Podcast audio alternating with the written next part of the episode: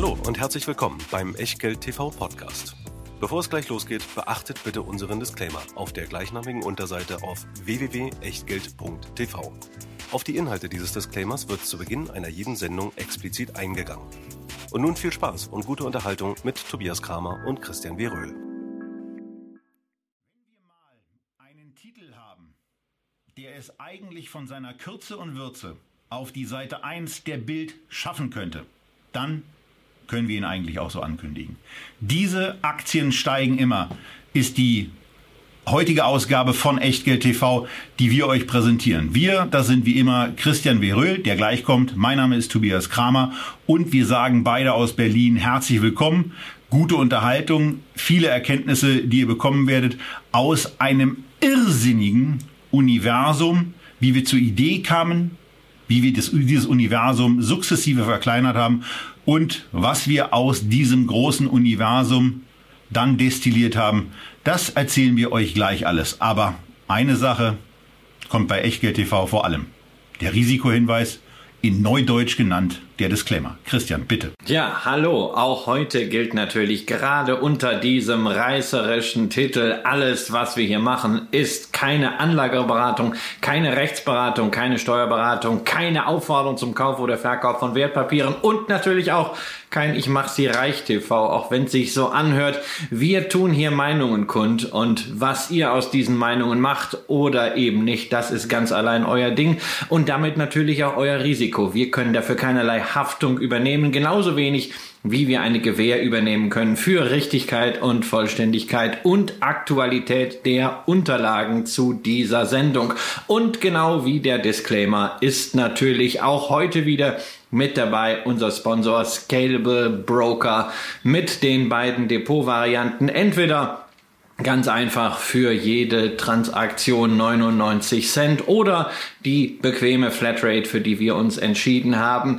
Der Prime Broker 2,99 pro Monat im 12-Monats-Abo und dann unbegrenzt Aktien handeln, vor allem aber investieren und besparen. Über 4000 Einzelaktien, 1300 ETFs über die Börse München Getex oder wenn ihr wollt mit entsprechenden Zusatzkosten auch bei manchen Orders sinnvoll über die Plattform Xetra. Ja, und äh, damit sind wir eigentlich gleich bei dem Ausflug in die Historie, Christian.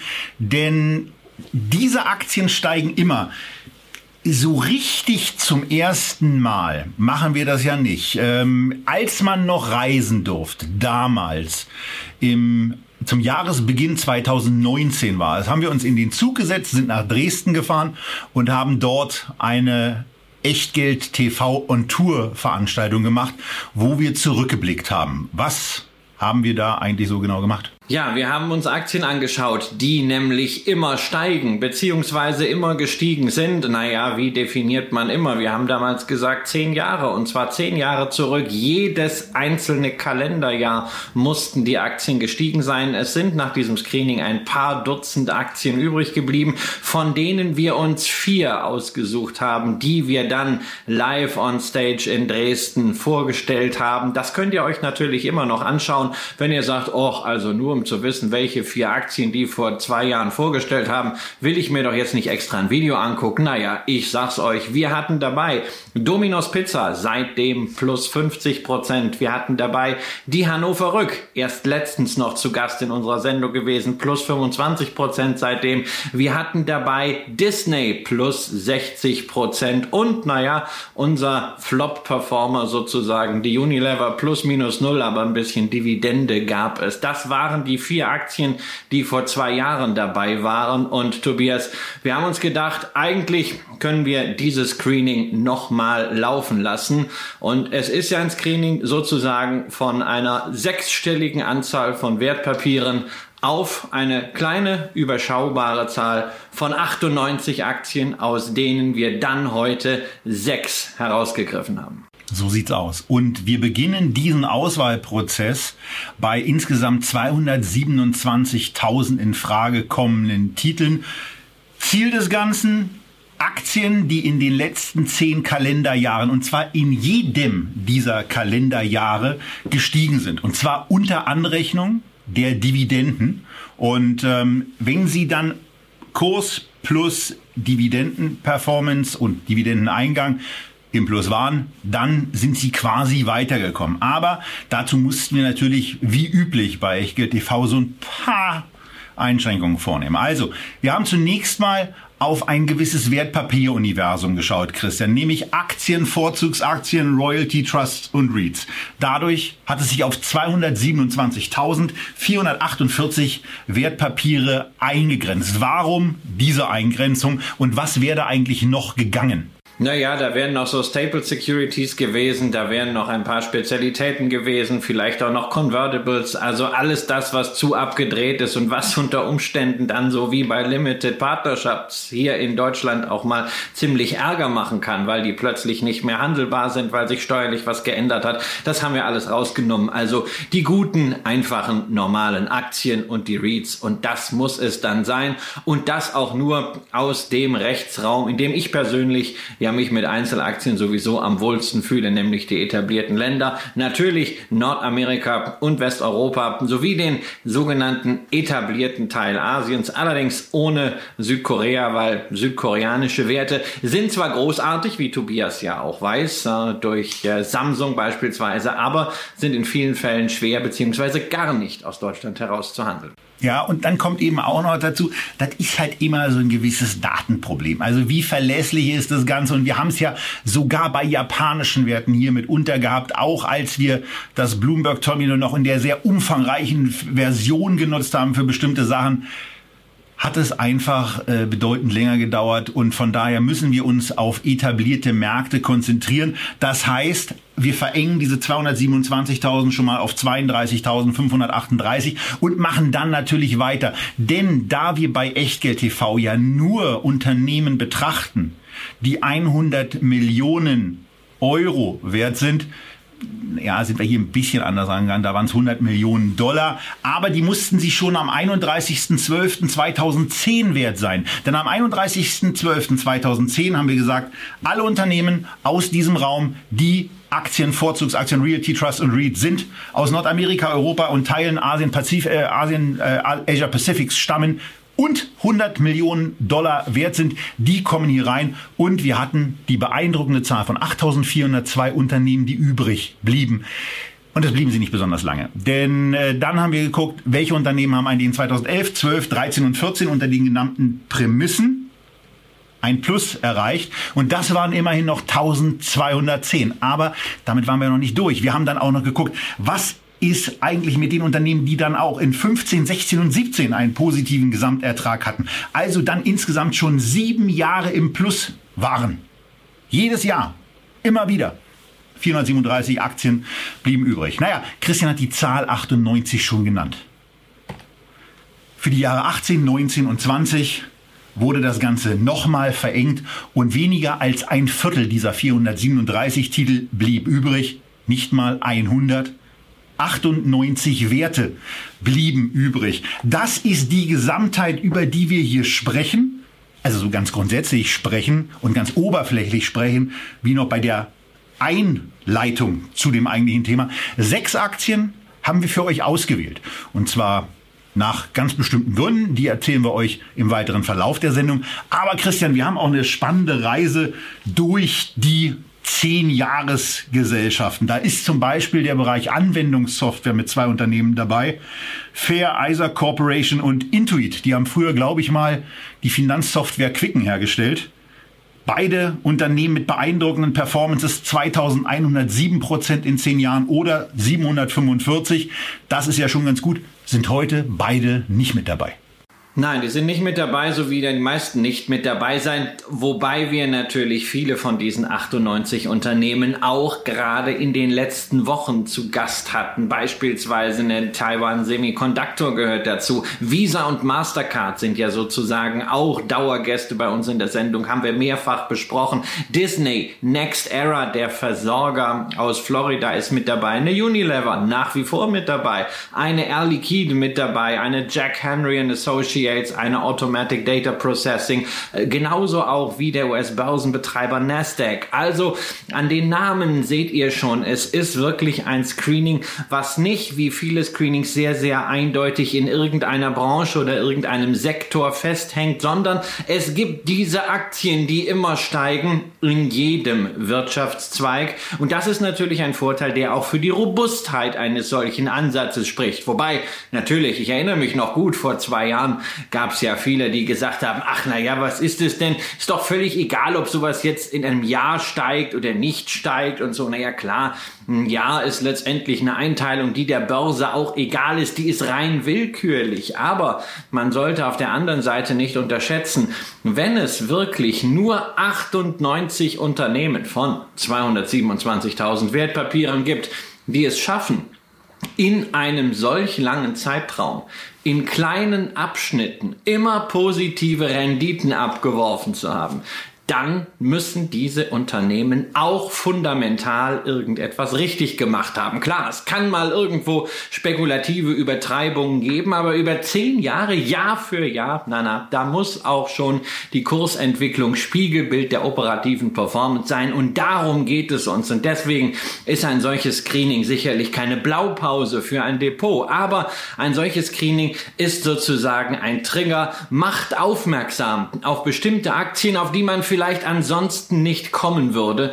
Und die kann man sich mal ein bisschen näher anschauen. Und genau das wollen wir tun. Sechs Werte, die in gewisser Hinsicht repräsentativ sind dafür, was insgesamt bei dem Screening herausgekommen ist, haben wir ein bisschen näher in der Betrachtung. Und für diejenigen, die sagen, hm, ich wüsste aber auch ganz gerne, was denn die anderen 92 waren, damit ich das vielleicht mal abgleichen kann mit dem Echtgeld TV Archiv in der Echtgeld TV Lounge oder ich möchte vielleicht mein eigenes Research machen. Bitteschön, ihr kriegt natürlich die komplette Liste, aber nicht hier, sondern nur in der Echtgeld TV Lounge www.echtgeld.tv kostenlos anmelden und dann kriegt ihr die komplette Liste, die Dokumentationen zu allen Sendungen und natürlich auch die Einladungen. Aber Tobias, ich glaube, jetzt können wir loslegen mit dem ersten Unternehmen, bei dem man ja zuerst denkt, ach, ein alter Bekannter und die sollen alle zehn Jahre hintereinander gestiegen sein im Kurs?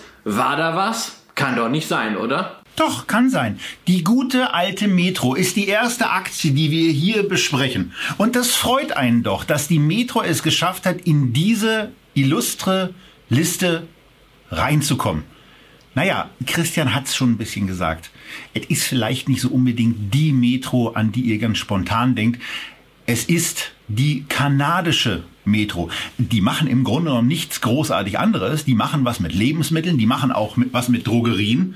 Aber die machen es eben so, dass die Aktie permanent steigt. Und das tut sie seit über zehn Jahren. Von äh, von 340 Prozent in den letzten zehn Jahren reden wir. Das entspricht 16 Prozent pro Jahr. Ähm, die, die, beste Jahresperformance war im Jahr 2014 mit 46 Prozent.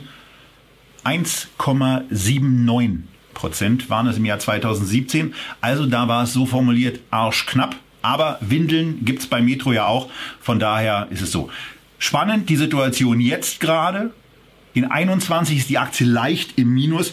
Aber was haben wir hier für ein, für ein fantastisches Unternehmen, was nicht nur im normalen linearen Chart beeindruckend aussieht, sondern auch in der logarithmischen Darstellung. Und wenn ihr dann ein bisschen in das Zahlenmaterial reingucken könnt, wie sich eigentlich Umsätze entwickelt haben, plus sieben Prozent in den letzten fünf Jahren. Wie sich die Gewinne entwickelt haben, plus 8,5 Prozent in den letzten fünf Jahren. Und ihr dann seht, dass die Dividende, die ausgeschüttet wird, bei gerade mal einem Viertel dessen ist, was als, was als Gewinn erwirtschaftet wird und die ganze Unternehmung dann auch noch aktuell zu einem KGV von 18 zu haben ist, dann ist man eigentlich in einer Situation, wo man sich nicht nur verwundert über den Namen Metro die Augen reibt, sondern auch darüber, dass so ein Top-Performer für einen verhältnismäßig günstigen Preis zu haben ist. Denn das, was man hier gezeigt hat, Christian, ist ein beeindruckender Track Record, sowohl am Kapitalmarkt als auch natürlich im Unternehmen selbst. Denn ohne dass es im Unternehmen selbst funktioniert, kann ja auch dieser Kurs nicht so eine herausragende Performance zeigen. Ja, ja, und im Unternehmen funktioniert es. Wir haben es hier zu tun mit dem drittgrößten Supermarkt äh, in Kanada. Ähm, Marktanteil 11 Prozent. Man baut den sukzessive aus, indem man immer wieder mal Händler übernimmt. Vor einigen Jahren hat man eine Apotheken- und Drogeriekette Jean Coutu übernommen, die übrigens auch börsennotiert war. Der ein oder andere Dividendenfan wird die Aktie vielleicht kennen, wie vielleicht auch die Metro generell, denn Metro Inc französisch ausgesprochen aus Montreal. Ähm, die Firma hat seit 26 Jahren in Folge jedes Jahr ihre Ausschüttung erhöht, ist also auch nach der strengen amerikanischen Definition ein Dividendenaristokrat, schüttet jetzt nicht übermäßig viel aus, 30 Prozent. Es bleibt also noch genügend, um das Geschäft zu entwickeln, um Working Capital zu haben. Demzufolge aktuell auch nicht die Riesenrendite, sondern da sind wir mit einer 1, bedient, aber wir haben ein Unternehmen, bei dem es sich lohnt, dabei zu sein, denn mit dem Kapital werkelt man sehr, sehr effizient. Man hat jetzt äh, das 28. Jahr in Folge einen Ertrag auf das Eigenkapital Return on Equity oberhalb von 13 Prozent geschafft. Und diese Stetigkeit, die man insgesamt in dem Geschäft hat, die ist bemerkenswert. Die kennen wir ja von vielen anderen Händlern aus der anderen Seite des Atlantiks, beispielsweise von der Walmart, beispielsweise von der Target Group, auch die beiden Dividendenaristokraten, aber die sind eben teurer mit dem Kursgewinnverhältnis von 23 oder von 26. Und wenn wir unsere eigenen Händler hier anschauen, beispielsweise die Deutsche Metro, beispielsweise in Frankreich eine Carrefour oder eine Casino, dann sehen wir da einfach darbende Bilanzen, darbende Geschäfte. Und insofern verbindet sich hier bei Metro in Kanada zweierlei, nämlich einerseits ein funktionierendes operatives Geschäft aus einer soliden Marktposition heraus und das Ganze mit einer Bewertung, die einen angemessenen und erfreulichen Abschlag gegenüber den amerikanischen Größen hat. Jetzt, jetzt muss ich mal nachfragen, weil das, das, das fand ich von der Formulierung gerade ganz spannend. Du äußerst dich ja relativ selten zu, zu, zu Bewertungen und hier sagst du ein angemessener Abschlag. Wieso, an, wieso ist da was angemessen? Naja, also ich meine, ich muss ja, ich muss ja vergleichen, also eine Walmart mit dieser Marktmacht, ähm, nicht nur äh, in den USA, sondern insgesamt auch mit dieser Kapitaldecke, ähm, die hat natürlich äh, eine andere Stabilität nochmal die muss ich höher bewerten als ein Unternehmen, was in, äh, was nur in Kanada aktiv ist und äh, was in Kanada natürlich auch äh, in einem Markt ist, der jetzt an sich nicht mehr wächst, sondern wo man äh, Effizienzgewinne äh, nur noch hat und Marktanteilsgewinne, wo man auch zum Beispiel mit Akquisitionen weiterkommt. Walmart ist auch in Kanada übrigens gestartet, ist allerdings erst bei 7% Marktanteil. Also Metro hat äh, da noch die bessere Position, hat die auch gut ausgebaut. Da muss es einen Abschlag geben, das finde ich auch äh, berechtigt. Auch Target ist natürlich eine ganz besondere Geschichte, alleine wegen dieser 50 Eigenmarken, mit denen man ja gigantische Umsätze macht und immer wieder kommt etwas Neues hinzu. Ähm, aber da ist ein Abschlag da und dieser Abschlag ist äh, sehr, sehr signifikant.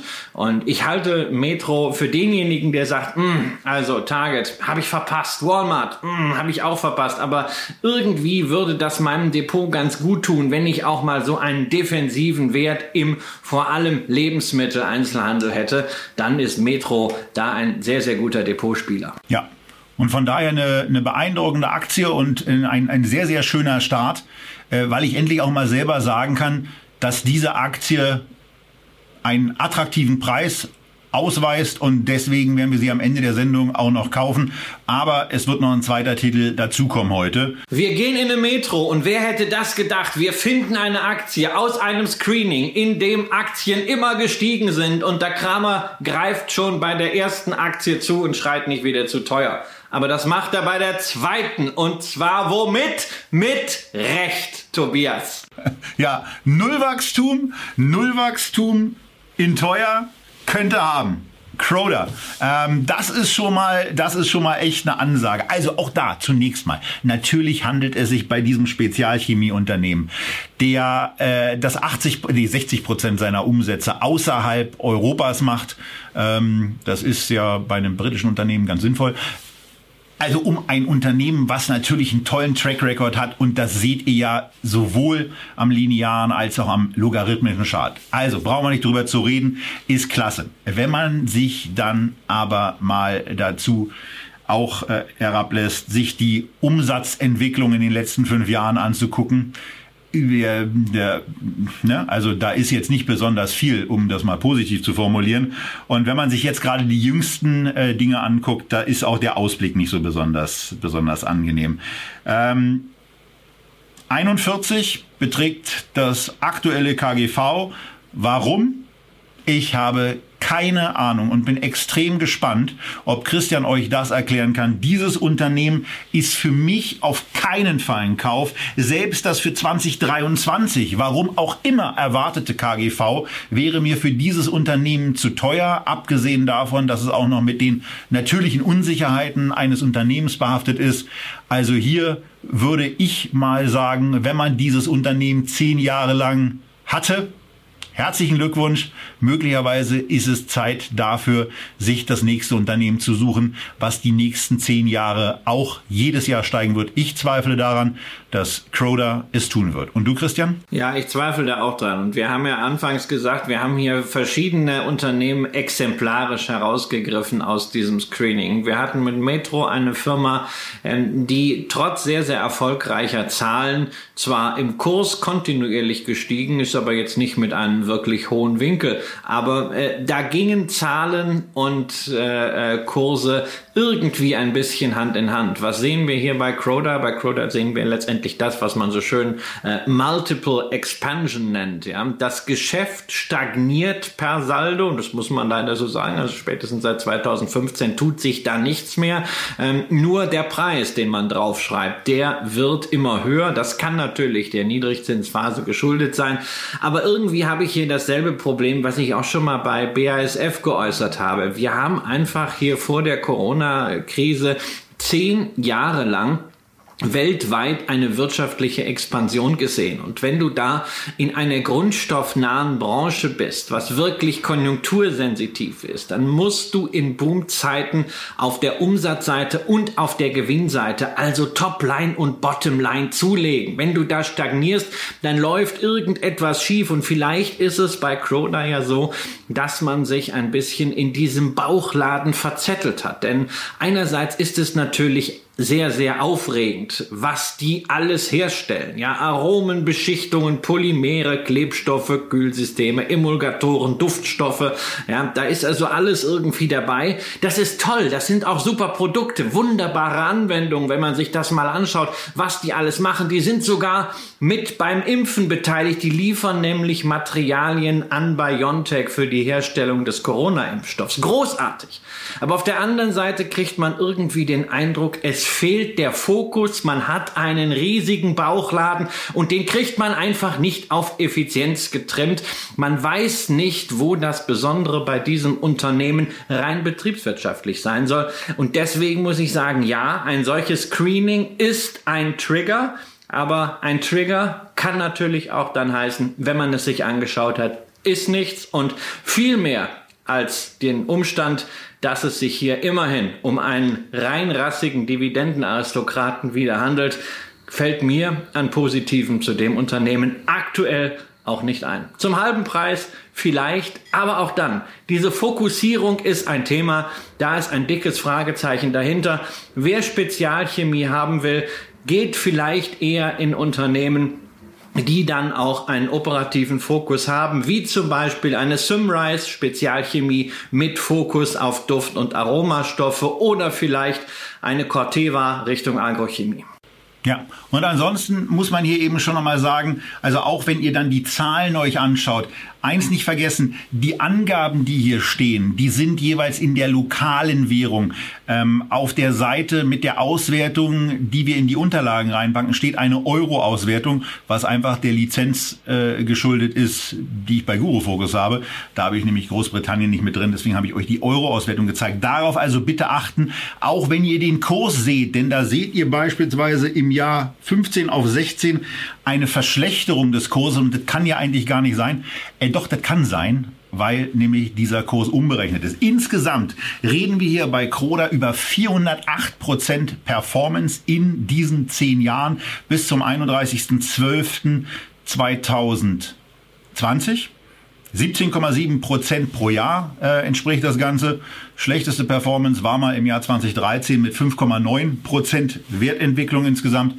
41 Prozent waren es in 2017. Und ganz wichtig, im Jahr 2021 sind es jetzt schon 27,5 Prozent. Das ist dann eben auch mal ein guter Moment zu sagen, tschüss, macht's gut und wir gucken uns den nächsten Titel an wo man auch wiederum quasi den Hut ziehen muss. Church and Dried, da sind wir jetzt bei naja, einem Unternehmen angekommen, was irgendwie mal im Wesentlichen mit Backpulver angefangen hat, Natriumcarbonat, inzwischen aber ziemlich viel machen inzwischen ziemlich viel machen und ziemlich viel haben sie auch gemacht an der Börse. Hier sind es jetzt 493 Prozent. 19,5 Prozent jedes Jahr an Performance. Das schlechteste in 2016 war mit 5,7 Prozent, aber immer noch dazu angeraten, dass sie es eben geschafft haben, in diesem Vergleich drin zu bleiben.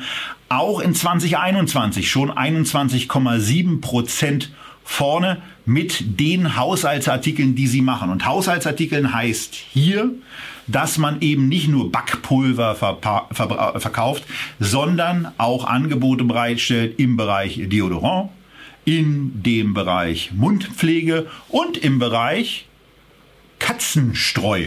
Da gibt's was. Und Christian, ich glaube, du hast auch noch ein bisschen was, ne? Naja, das ist aber noch lange nicht alles. Das ist aber doch lange nicht alles. Also ich glaube, Waschmittel hast du vergessen. Ähm, also Mundhygiene. Also ich meine, man kann das auch sagen. Man kann auch sagen Zahncreme und natürlich so äh, Irrigatoren, ja, orale Irrigatoren. Habe ich letztens bei meiner Frau äh, entdeckt. Ich dachte, was ist das denn für ein Schweinkram? Ja, ein Oralirrigator. Aber es ist tatsächlich eine besondere Form der Munddusche. Gibt's hier. Duschköpfe gibt es. Vitaminpillen. Ne? Also schon Haushaltswaren grenzwertig. Fleckenentferner. Das ist der Oxyclean. Den kennt man vielleicht ähm, Duschköpfe und äh, Kondome auch noch. Also ähm, das liest sich auf den ersten Blick wieder wie so ein Bauchladen, so wie Croda. Aber das ist es eben nicht, denn dieses ganze Sammelsurium ist dann doch sehr, sehr stark strukturiert. 80 Prozent der Umsätze macht man mit zwölf sogenannten Power Brands. Und das Spannende an diesen Power Brands ist, elf davon hat man zugekauft. Eine, das ist die Ursprungsbrand, das ist Arm and Hammer, das ist auch das berühmte Logo von Church and Dwight, der Arm, der den Hammer hält. Alles andere ist im Laufe der Jahre dazugekauft worden. Seit 2004 übrigens hat man jedes Jahr eine größere Übernahme gestemmt. Und da sieht man, womit wir es hier zu tun haben. Nicht mit einem Konsumgüterunternehmen, das wie so viele andere den Status quo einfach verwaltet und sagt, na ja, mal gucken, was der Markt hergibt. Wenn ich ein, zwei Prozent wachse, dann ist das fein. Nein, die wollen aggressiv wachsen und das tun sie auch. Und zwar, indem sie neue Produkte, neue Produktlinien, neue Firmen mit hinzufügen, die dann größer machen und daraus haben wir eine ganz andere Story als das, was man bisweilen im Konsumgütersektor kennt. Und was auch beeindruckend ist, ist die Umsatzentwicklung. Hier 7% jedes Jahr und ihr könnt von links nach rechts in den Unterlagen schauen bei den Zahlen zu Church and White. Das sieht einfach extrem beeindruckend aus. Und das Schöne bei diesem Unternehmen ist, dass sie es nicht nur schaffen, den Umsatz zu steigern, sondern das Net Income stärker zu steigern, nämlich um den Faktor 2. 14 Prozent hat das in den letzten fünf Jahren zugelegt. Und ähm, ja, das ist eine ganz schöne Sache. Das Unternehmen ist allerdings ja, wirklich sehr, sehr gut, aber eben auch teuer. Da ist es nicht so, wie wir es ähm, bei der Gesellschaft davor hatten, dass wir, dass wir jetzt hier so sagen nach dem Motto eine Halbierung. Aber aus meiner Sicht ist der Mindestpreisabschlag, den ich erwarten würde, um in dieses Unternehmen jetzt noch zu investieren, bei 25 Prozent. Angenehmer wäre mir eigentlich ein Drittel. Da war die Aktie bewertungstechnisch über, übrigens auch vor gar nicht zu langer Zeit. Ende 2017 war das KGV deutlich unter 20 bei 17,2. Und ja, äh, im Jahr 9 und 10, da war sowieso einiges an Verrücktheiten am Markt unterwegs. Aber ansonsten ist es eben leider schwierig, die Aktie dieses Unternehmens unterhalb von 25 zu bekommen. Seit 2014 war das eben nur Ende 2017 mal der Fall. Naja, du bist natürlich jetzt an dieser Stelle sehr kritisch. Man muss halt einfach sagen, ähm, Unternehmen wie Church Dwight in dieser Branche gibt es eben nicht allzu viele, äh, die in einem defensiven Geschäft es schaffen, stabil und expansiv zu wachsen. Und diese Wachstumsraten, ähm, die sind ja, wenn wir das mal vergleichen mit äh, beispielsweise einer Procter Gamble oder auch einer Unilever, wirklich aufsehenerregend. Das ist auch jetzt im Pandemiejahr das Doppelte, das Dreifache gewesen, ähm, was diese schweren Tanker so hinkriegen. Church Dwight ist ja eine ganze Ecke kleiner, Marktkapitalisierung um die 20 Milliarden Dollar bei äh, Procter Gamble reden wir über das 15-fache und so ein Schnellboot, ja, das erzielt dann eben auch vielleicht mal an der Börse einen Knappheitspreis. Wir haben jetzt hier ein 28er Kurs-Gewinn-Verhältnis. Natürlich, ich fände es auch schöner, wenn das so mit einem 23er wäre. Also der Kurs nicht bei 88, sondern bei 69 Dollar. Da kann man vielleicht auch mal ein Limit legen. Ich würde da persönlich aufstocken. Ich bin in der Aktie investiert. Klar, dieses Jahr zum Dividendenaristokraten geworden. 25 Dividendenanhebungen in Folge auch wieder mit einem entspannten Payout um die 30 Prozent. Und was ebenfalls hier nochmal ganz besonders hervorzuheben ist mit Blick auf die fundamentale Qualität. Normalerweise sind Unternehmen, die am Fließband akquirieren, vollgeladen mit Schulden. Das ist bei Church and Dwight nicht, sondern wir haben hier Schulden von weniger als dem doppelten EBITDA. Das heißt also, trotz dieser Expansion, trotz dieses externen Wachstums, eine wirklich saubere Bilanz, wo dann vom Free Cashflow wirklich genügend übrig bleibt, um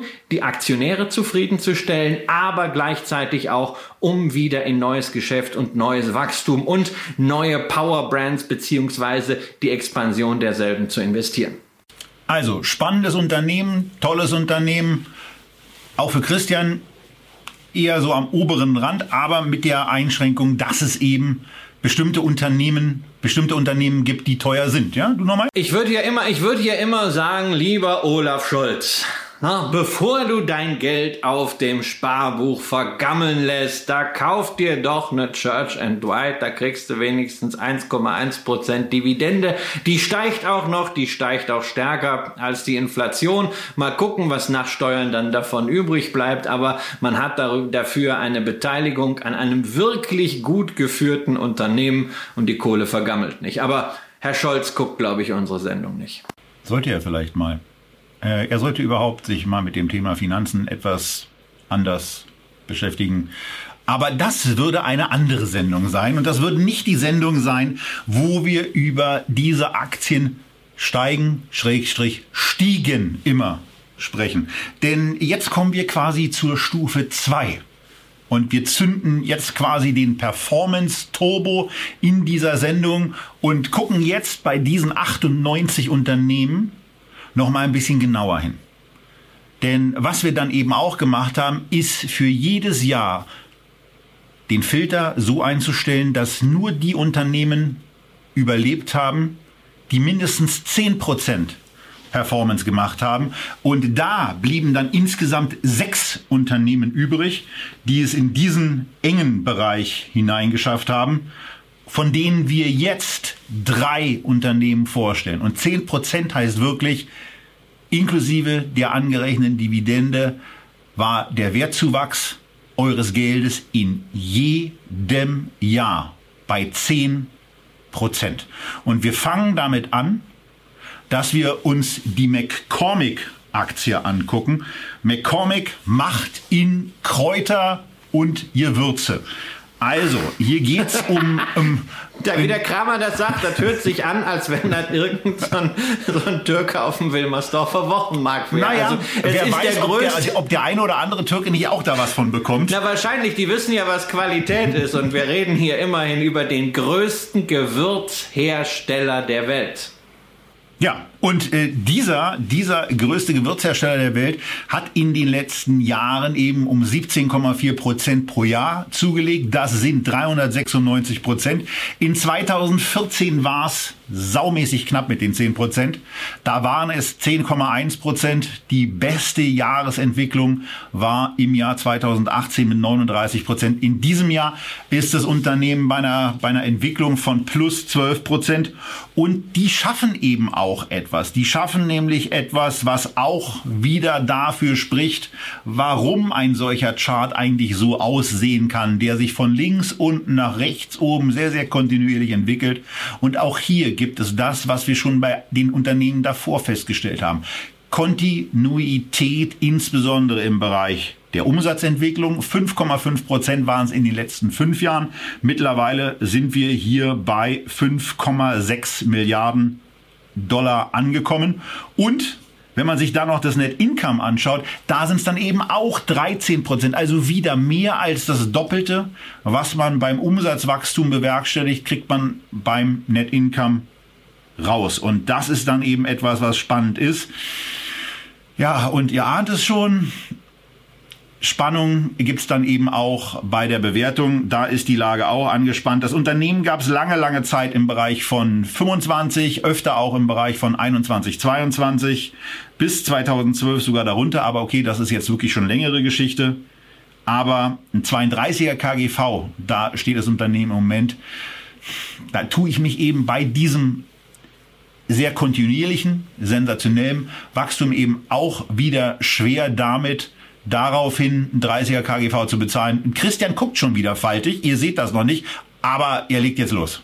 Nein, ich gucke überhaupt nicht faltig. Außerdem kann ich ja gar nicht faltig gucken. Das ist ja eher so dein Ding. Du bist ja viel älter. Also ich gucke ja immer, ich gucke ja immer ganz jugendlich und frisch aus der Wäsche. Nein, nein, das ist natürlich klar. Du hast hier eine gewisse Bewertung, aber du hast hier eine ähnliche Situation wie bei Church and Dwight. Du hast eine Branche, in der sich auch gerade an der Börse sehr viele Unternehmen tummeln, ähm, die zunächst mal den Status quo verwalten, ähm, die satte Margen, Marktpositionen haben, viele Markenartikler ähm, und die schon zufrieden sind, wenn sie dann mit ein, zwei, drei Prozent im Jahr wachsen. Und dann gibt es einige Schnellboote und so ein Schnellboot ist eben auch McCormick. Wir haben hier für dieses Jahr Umsatzwachstum Prognose gerade angehoben, acht bis zehn Prozent. Das ist mal eine Hausnummer, wenn du dir dagegen mal die Kellogg's und Campbells und Danone dieser Welt anschaust. Ja, die werden dann eben nur mit einem 14er, 15er, 16er KGV gehandelt, während du hier auch wieder ja quasi eine Art Knappheitspreis zahlst dafür, dass du in einer defensiven innovativen Branche ein Unternehmen hast, das sich einerseits Wachstum zutraut und das andererseits Wachstum aber auch erfolgreich hingekriegt hat. Und auch da wieder sehr häufig, sehr stark in Begleitung von Akquisitionen. Man hat 2017 ich glaube, das hatten wir damals, als wir über Racket Bankieser mal gesprochen hatten, erwähnt. Äh, man hat die Food-Sparte dieses britischen Konsumgüterkonzerns erworben für 4,2 Milliarden Dollar und man hat auch in den letzten zwölf Monaten zwei große Akquisitionen für insgesamt 1,5 Milliarden Dollar nochmal gestemmt. Man hat sich im Soßenbereich verstärkt. Das Ganze jetzt äh, vom Portfolio her etwa 60 zu 40, 60 Prozent Prozent Consumer Brands, also Endkundengeschäft, 40 Prozent eher B2B-Geschäft. Das hat den Vorteil, man hat die Pandemie ganz gut ausgleichen können. Das, was im B2B weggefallen ist, kam als Zusatznachfrage im B2C-Geschäft, im Endkundengeschäft da rein. Das ist schon ein sehr, sehr beeindruckender Wachstumspfad auch wiederum symbolisiert durch eine Dividende, die seit über 25 Jahren Jahr für Jahr angehoben wird. Klar, nicht die hohe Rendite 1,4 Prozent, aber wenn man sich zum Beispiel so ein Ziel setzt, zwei Prozent Rendite, dann wäre man bei einem Kursziel von 68 und da kann man ja einfach mal ein Limit legen. Genau, das kann ja auch eine Weile liegen bleiben denkt immer daran, in dem Moment, wo die Quartalsdividende gezahlt wird, fliegt euer Limit dann raus. Also da müsstet ihr es dann einfach erneuern. Ähm, das gehört eben auch zum Spiel mit dazu, aber ähm, an der Dividende wird es zumindest nicht liegen, dass die Aktie auf einmal bei 68 US-Dollar steht. So viel dürfte sicher sein. Man darf vielleicht auch bei dieser Aktie äh, nochmal darauf hinweisen, dass es auch eine Möglichkeit sein kann, mal so eine erste Position zu kaufen, dass man mal einen Fuß in der Tür hat, je nachdem wie das Depot aussieht, um dann zu, zu sagen, okay, also wenn es nach oben durchschießt, bin ich dabei. Weil es ist natürlich immer schön, wenn man sagt, na ja, ich möchte diese Aktie gerne billiger haben, aber äh, es kann halt auch sein, äh, dass sie in absehbarer Zeit eben nicht billiger wird, sondern dass das Unternehmen Unternehmen einfach fundamental in diese Bewertung hineinwächst. Äh, insofern ist schon immer sehr, sehr entscheidend, auch was man schon im Depot hat. Ja, wenn man ohnehin schon ein gut gefülltes Depot im Nahrungsmittelbereich hat oder generell bei nicht zyklischen Konsumgütern, dann ist das vielleicht auch gar nicht so relevant. Es gibt ja genügend andere Aktien, wo man vielleicht günstigere Bewertungen hat. Wenn man mal ein bisschen veredeln will, ein bisschen Qualität dagegen stellen möchte, kann das auch eine Option sein, einfach mal zu sagen, okay, erste Tranche mache ich gleich, damit ich einen Fuß in der Tür habe und damit ich die Aktie vielleicht auch auf der Agenda habe und nicht wieder vergesse. Denn es ist ein wirklich gutes Unternehmen, das einfach diesen Track Record in der Nahrungsmittelindustrie hingekriegt hat. Über zehn Jahre jetzt auch vom Kurs, 35 Jahre von der Dividende und so viele, die das in dieser Form schaffen, gibt's eben auch nicht. Klar, keine Frage. Was mich an der Stelle noch interessieren würde, wenn du sagst, diese Aktie kann man dann eben, also das kann man ja bei sehr, sehr vielen Titeln genau so sagen, dass man da auch gerade bei den Top-Performern, bei den 98 Top-Performern, die es dann in der Echtgeld TV Lounge herunterzuladen gibt, das, das, das gilt ja für fast jede Aktie, für, nicht für die nächste, die wir gleich besprechen, aber für fast jede Aktie äh, gilt das, was du da gerade gesagt hast. Wenn du sowas sagst, und wir haben ja da unterschiedliche Ansätze, wie die meisten Zuschauer, ich, ich, habe ein kleineres Portfolio, du bist breiter aufgestellt mit mehreren Aktien, aber wenn du sowas sagst, dass man eine McCormick mal dazu nehmen kann, von wie viel Unternehmen im Depot gehst du dann gedanklich so aus? Naja, also äh, irgendwas zwischen zwischen 30 und 50. Ja, und das ja, da kann ich da kann man so da kann man sowas wunderbar dazu nehmen, weil es ist ein es ist ein großartiges äh, äh Qualitätsunternehmen, was wirklich äh, in dieser Branche ähm, auch zeigt, dass das Modell funktioniert. Äh, ähm, einerseits organisch, andererseits mit Übernahmen und das kannst du natürlich dann auch schön skalieren. Ich meine, sie sind sehr sehr stark in den USA, ähm, was die Einlistung im Handel angeht. Sie haben jetzt während der Pandemie im Direct-to-Consumer-Bereich auch kräftig nachgelegt. Und wenn du da jetzt neue Marken dazu nimmst, gerade von irgendwelchen Firmen, die jetzt was loswerden müssen, und wir haben ja das volle Monopoly-Spiel im Nahrungsmittelbereich, dann haben die in ihrer Kernkompetenz, also Gewürze und Soßen und Aromen, natürlich perfekte Hebelinstrumente, äh, um so ein Geschäft zu skalieren. Ja, und äh, deswegen, also mir geht's dann auch da nicht um, um Dividendenrendite, äh, sondern das ist Qualität und Dividendenwachstum in einem defensiven Bereich. Und das, da gibt's nicht so wahnsinnig viel von. Ja, mir, mir, mir geht es darum, also ich, ich hätte nicht damit gerechnet, dass du jetzt 30 bis 50 sagst. Also wenn ich mich mal auf 40 konzentriere und dann sage, wir wollen den, den, Nahrungs, den Nahrungsbereich da in irgendeiner Form äh, äh, mit abgedeckt haben, dann äh, wäre das eine so der zwei, drei Aktien, die du damit nehmen würdest? Oder? Naja, also ich würde bei, bei 40 Aktien sehe ich den Nahrungsbereich nicht bei zwei, drei Aktien, sondern äh, eher äh, bei sechs, sieben. Das hat aber natürlich damit zu tun, dass ich äh, äh, ähm, bei dem Teil, wo es mir um Einzelaktien äh, geht, schon sehr stark eben auf diese Stabilität, auch gerade die defensive Qualität von Geschäftsmodellen achte und deswegen sicherlich da ähm, nicht die hohe Gewichtung habe, die viele Income-Investoren äh, dort haben oder reine äh, Dividenden-Rendite-Investoren, aber sicherlich ist es für mich ein, ein wichtigerer Punkt als jetzt zum Beispiel Industriewerte. Okay, verstanden. Äh, von daher, wenn man dann so fünf bis sechs Unternehmen aus diesem Bereich kauft, dann kann die McCormick eben eine sein, die zur Ergänzung dient gerade weil es ein Gegengewicht ist, dann also zum Beispiel zu einer Danone, die ein Turnaround-Play ist inzwischen schon mit einer sehr, sehr guten Dividende oder einer Kraft Heinz, die äh, ein, ein, ein schuldenverlodderter Turnaround-Play ist. Wir sind oder, übrigens mit der Kraft Heinz inzwischen im Plus, Christian. Ja, ja, ja, ich weiß, ich weiß. Also das ist ja, wir haben auch da ganz günstig nachgekauft. Ähm, das hat sich, das hat sich gelohnt und wir können auch gerne mal wieder ein Take-up von der, von der Kraft Heinz machen. Aber es gibt ja unterschiedliche Modelle, gerade in diesem Nahrungsmittelbereich. Jemand, der zum Beispiel schon eine Simrise hat, der also ähm, Duft, Aromen, ähm, das ist zwar Spezialchemie, aber es ist da sehr, sehr eng auch an der, an der McCormick dran, gerade in dem B2B-Bereich von der Kundenseite. Da macht eine McCormick keinen Sinn. Aber wenn man sagt, also ich habe ansonsten nur diese eher trägen Lebensmittelkonzerne, die vielleicht wesentlich Dividenden stärker sind, aber wachstumsschwächer. Und ich will da was dazu packen, dann ist äh, McCormick ein gutes Schnellboot, ähnlich wie im Konsumgüterbereich die Church and Dwight.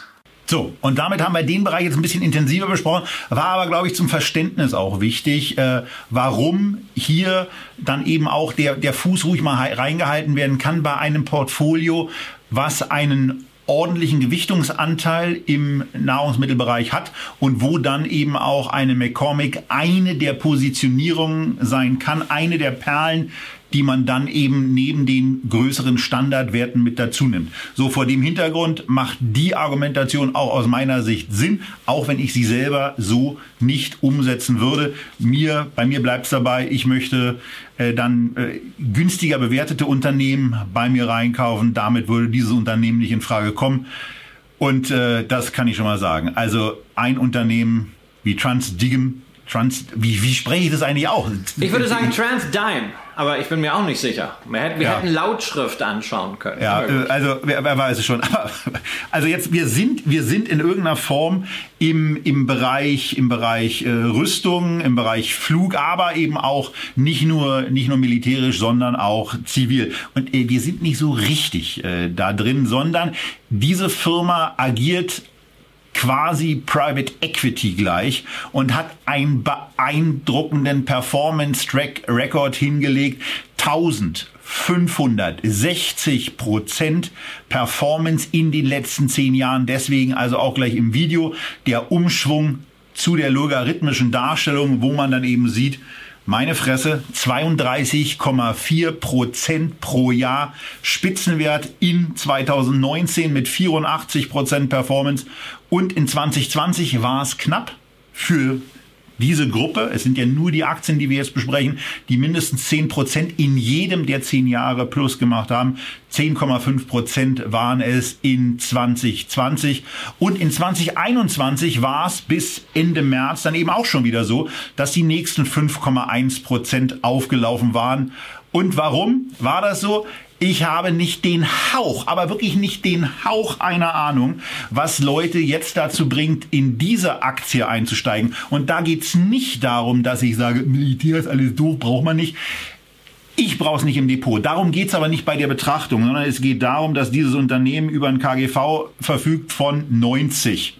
Ähm, und das Ganze bei einer, bei einer klaren Stagnation äh, der eigenen Umsätze, ähm, bei einer zurückgehenden Marge. Für mich ist das Unternehmen der klarste Verkauf in dieser Sendung. Und nochmal, nicht deswegen, weil es im Rüstungsbereich tätig ist, sondern weil das Unternehmen auf mich absolut überbewertet wirkt. Wenn es eine Alternative da mal sein soll, dann nehme ausnahmsweise auch ich mal den Begriff Lockheed in den Mund. Aber, aber, Herr Röhl, auf keinen Fall kommt mir dieses Unternehmen ins Depot. Dabei bleibe ich und ähm, äh, also trotz meiner Aversion gegen, gegen, gegen Militär kommt man ja an bestimmten Sachen dann eben nicht vorbei. Und mir ist natürlich auch klar, dass man sich selber mit Militär ausstatten muss. Und äh, ich verstehe da sogar mal die Amerikaner, dass sie darauf Wert legen, dass die NATO-Mitglieder wirklich mal zwei Prozent von den äh, von, vom Staatshaushalt dann eben, oder vom Bruttoinlandsprodukt ist es sogar, äh, in, die, in die Rüstung hineinpacken, beziehungsweise in den eigenen Verteidigungshaushalt.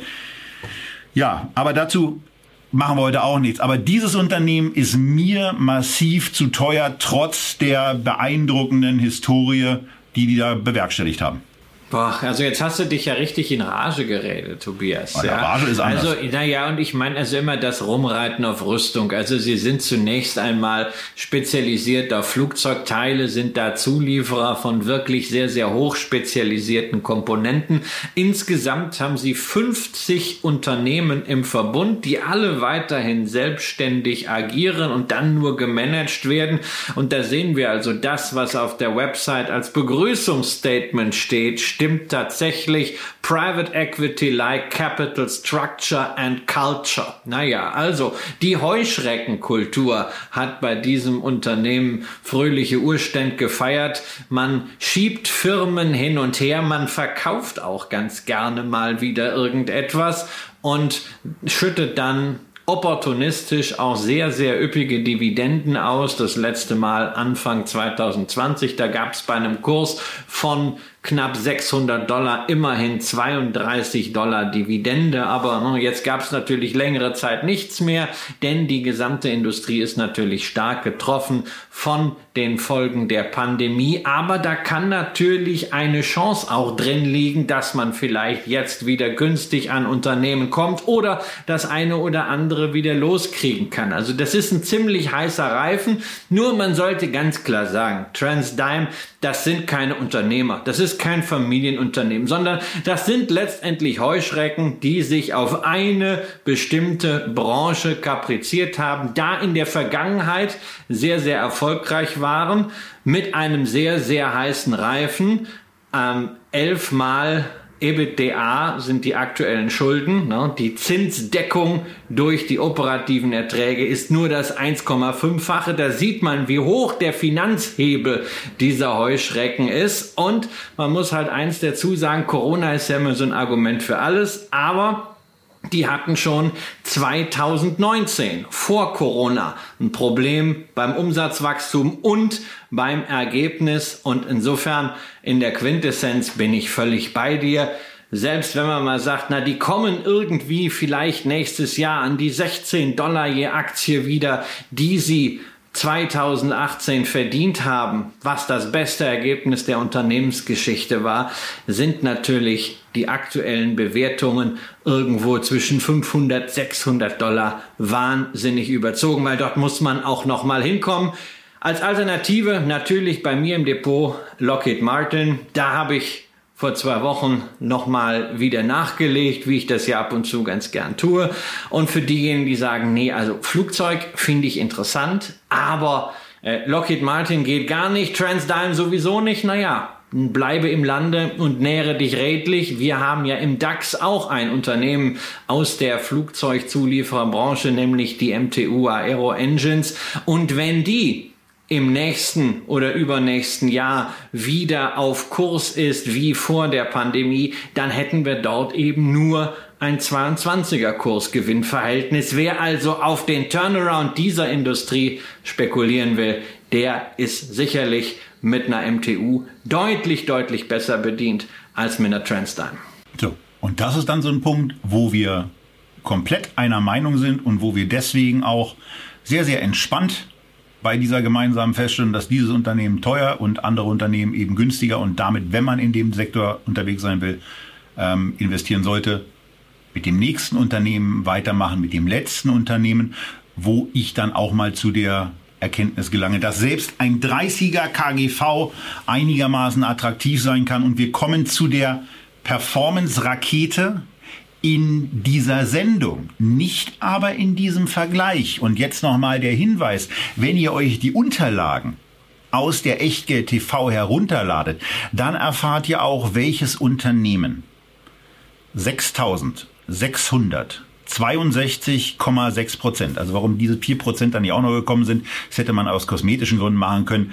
6662,6 Prozent über 50 Prozent pro Jahr. Ähm, also absoluter Hammer. Ähm, die haben es aber beispielsweise nicht geschafft, in diesen 10%-Vergleich reinzukommen. Das ist nicht der Grund, warum wir sie nicht genommen haben. Aber schaut einfach mal rein. Wir reden hier über Japan, wir reden über den Lebensmitteleinzelhandel und welches Unternehmen das ist und warum ihr euch das mal angucken solltet, erfahrt ihr, wenn ihr euch die Unterlagen herunterladet. Wir sind aber gar nicht im Lebensmitteleinzelhandel, wir sind im Restaurantbereich. Wir sind bei Dominos, wir sind bei der erfolgreichsten Pizza-Aktie und auch ansonsten bei einer sehr erfolgreichen Aktie gelandet, die immerhin knapp 40 Prozent pro Jahr zugelegt hat. Auch das sieht im logarithmischen Chart dann ein bisschen charmanter aus.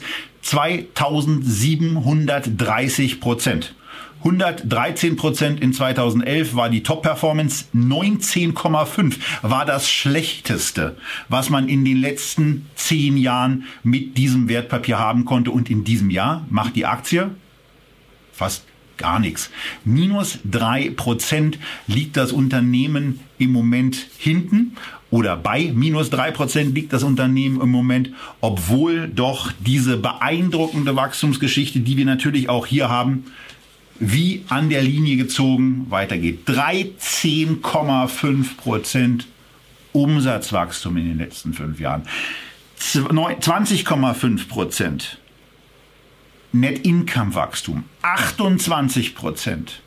EPS Zunahme in den letzten fünf Jahren. Also hier ist eigentlich alles mit dabei, wo man als Investor nur eifrig nickt. Und jetzt kommen wir zu dem Punkt, wo auch ich mal dann sage, ja, die Aktie ist teuer. Aber wenn wir hier jetzt nicht nur die, die Metro ähm, dann mal weiter verfolgen wollen, sondern auch die Aktie, die wir in der ersten dieser Aktien steigen immer und die haben sich daran gehalten, gucken wollen, also Unilever hat sich auch daran gehalten, aber auf einem bisschen anderen Niveau, dann ist es eben so, dass auch bei einem 30er KGV ein Unternehmen, was in den letzten fünf Jahren seine Earnings per Share um 28 Prozent gesteigert hat, aus meiner Sicht nicht zu teuer ist. Es ist auch nicht richtig günstig, aber äh, bei so einem Wachstum äh, viel günstiger wird's dann nicht. Man muss allerdings auch dazu sagen, dass für die nächsten Jahre beim Umsatz nur, nur in Anführungsstrichen 6% Wachstum erwartet werden, beim Gewinn pro Aktie 12%. Aber Christian, bei der Dividende, da wird jetzt ein bisschen stärkeres Wachstum erwartet. Da soll es um 16% nach oben gehen. Das äh, würde bei einer Dividendenrendite im Bereich von nur knapp ein oder nicht mal einem Prozent, was bei dir ja, wenn ich das richtig in Erinnerung habe, zu einem Ausschluss nach den Dividendenadelkriterien führen würde. Ähm, da darf ruhig noch was passieren, oder? Ja, da kann, da kann was passieren und äh, man muss ja auch irgendwas machen, um den Aktionären äh, was hinzuhalten. Äh, insbesondere auf Aktionärskommunikation und auf die Befriedigung von äh, Shareholder Value Wünschen ist Domino's Pizza ja auch spezialisiert neben äh, dem Pizzageschäft. Denn natürlich, also das Unternehmen zeigt schon, äh, wie weit man Financial Engineering gerade in diesen Zeiten äh, treiben kann. Also auch mit Aktienrückkäufen. Äh, in den letzten zehn Jahren äh, ist die Anzahl Anzahl der Aktien von 60 Millionen auf äh, 39,4 Millionen äh, gefallen. Man hat also einfach mal ein Drittel des Unternehmens zurückgekauft. Dadurch ist mittlerweile das bilanzielle Eigenkapital negativ. Man hat Schulden in Höhe von dem fünffachen EBITDA. Aber ja, wir sind natürlich in einem sehr stabilen Geschäft, denn wir haben es ja hier nicht wirklich mit einem Restaurantunternehmen zu tun. Die betreiben ja bloß 360 Restaurants in Eigenregie, sondern was die vor allem machen, die organisieren die Supply Chain und natürlich das Marketing und kassieren dafür Franchise-Gebühren insgesamt für 17.300 Restaurants weltweit. Das ist natürlich ein Geschäft, was man sehr, sehr schön skalieren kann und natürlich mit maximalem Finanzhebel auch ausreiten kann. Und solange sich an den Rahmenbedingungen, insbesondere an den nach wie vor sehr niedrigen Zinsen, nichts ändert, ist das natürlich ein Geschäft, bei dem man auch mit relativ relativ überschaubaren Umsatzsteigerungen am Ende für Aktionäre eine monströse Shareholder Yield rausholen kann. Deswegen kann dieser Erfolgszug noch eine ganze Zeit weiterfahren. Genau, und deswegen ist das eben eine der beiden Aktien, die wir als Mitbringsel aus dieser Sendung quasi in das Echtgeld TV Depot hineinkaufen. Wir nähern uns da jetzt der 40 Werte Marke bei den Aktien. Und äh, da kommen wir dann eben auch in der Tat an den Punkt, wo es dringend geboten ist, Christian, wir müssen da jetzt einfach mal gucken, wie wir das bei der Sendungsreihenfolge mal dann einschieben können, dass wir mal eine Reise durchs Depot machen. Ähm, das wird dann wahrscheinlich auch eine Sendung, die wir zwei oder sogar drei geteilt auf YouTube stellen werden, denn äh, da, das dürfte ein wenig länger dauern, wäre meine Prognose. Wir können ja mal mit einer Uhr, wir können ja mal mit so einer Uhr arbeiten, ja, Buy and Hold and Check in drei Minuten, ja, und dann jedes Mal so ein Öp, ja, so ein, so ein Beeper, wenn wir zu lange waren. Aber wichtig jetzt natürlich, wenn du eingibst, äh, dass du Dominos kaufen möchtest, guck, dass du die richtige Aktie kaufst. Denn es gibt vier Dominos-Aktien am internationalen Kurszettel und äh, drei davon äh, heißen auch Dominos, meinen aber nicht dasselbe. Wir haben hier die ganze Zeit über sozusagen die Muttergesellschaft gesprochen, ähm, die Ursprungs-Dominos aus den USA, Domino's Pizza Inc., aber es gibt eben auch noch eine Domino's Pizza Group aus Großbritannien, die unter anderem auch die irischen Restaurants betreibt. Und es gibt die Domino's Pizza Enterprises aus Australien. Und die sind eben nicht nur in Australien und Neuseeland, sondern betreiben auch die Restaurants in Deutschland und in Frankreich. Ja, und das gucken wir uns gleich auch in der Tat nochmal an, während du nämlich das erzählt hast, äh, was es bei der Domino zu beachten gibt, war ich gerade noch unterwegs und habe mir mal angeguckt, wie eigentlich, wie einfach es eigentlich ist, Metro auf den Finanzportalen zu finden. So, jetzt hast du also gesagt, äh, ich muss bei den Wertpapieren bei Domino nach was genau gucken? Naja, du, äh, die Frage ist, welche Dominos du haben möchtest. Wenn du die haben möchtest, die wir gerade besprochen hast, haben, dann musst du die Domino's Pizza Inc. nehmen. Also die amerikanische Isen. So kann man sie dann am besten meisten erkennen, äh, obwohl von der Performance her in den vergangenen Jahren die australische sogar noch geringfügig besser war. Die hat sich nämlich, man höre und staune, ver-44-facht seit Anfang 2008. Allerdings ist die bei nur geringfügig höherem Wachstum deutlich höher bezahlt als die große Domino's Pizza Inc. Die Briten bleiben sowieso ein bisschen hinten dran und daran sieht man auch im Franchise-Bereich ist nicht egal, wer und wo und wie man das Geschäft macht. Ähm, ein bisschen mehr als Financial Engineering und ein guter Brand gehört eben doch dazu. Ja, das ist so. Und weil mir das mit der Dominos gerade ein bisschen zu nervig wird, das machen wir einfach im Nachgang zu dieser Sendung, dass wir den Kauf tätigen. QA ist ja genau dafür auch gut. Und äh, hier gucken wir jetzt also das übliche Thema nach. Wie sehen eigentlich Spreads aus? Diese Sendung nehmen wir ja auf am 7.4. Es ist jetzt 19.02 Uhr. Das ist dann natürlich auch eine ganz gute Zeit, weil damit wird die Aktie dann eben auch in Kanada gerade gehandelt. Und deswegen sieht man eben auch, dass es ganz günstige Spreads gibt. Bei Getex an der Börse sagt Finanztreff im Moment 39,17 auf 39,29. Und ihr könnt sehen, dass dieser Briefkurs ja, netterweise zusammen mit TradeGate der günstigste ähm, bei den, bei den Realtime-Kursangeboten gerade ist. Von daher gucken wir einfach mal, dass wir diese Aktie dann eben auch entsprechend zu diesem Kurs bekommen. Wir wollen wie üblich für, na, sagen wir mal 1020, na, 25 ist so eine gute Stückzahl, ähm, 1020 Euro kaufen, dann sind wir bei 981 Euro bei diesem Kurs. Und das heißt für uns, äh, wir geben jetzt einfach mal als Limit das ein, wo die Aktie im Moment steht, nachdem ich mich ja letzte Woche oder vorletzte Woche bei dem Kauf versucht der Ping an mit einem Limit erstmal äh, so aufgestellt habe, dass das nicht geklappt hat. Also von daher, der Kauf wurde direkt zu 39,27 Euro teilgenommen. Auch an dieser Stelle der Sendung sei übrigens nochmal an den Disclaimer und auf den Disclaimer verwiesen, äh, so dass wir zumindest zum Abschied dieser Sendung einen kleinen Blick aufs Depot machen können, was heute bei 95.000 Euro steht. Heute an diesem Tag 4.447 Euro im Minus ist.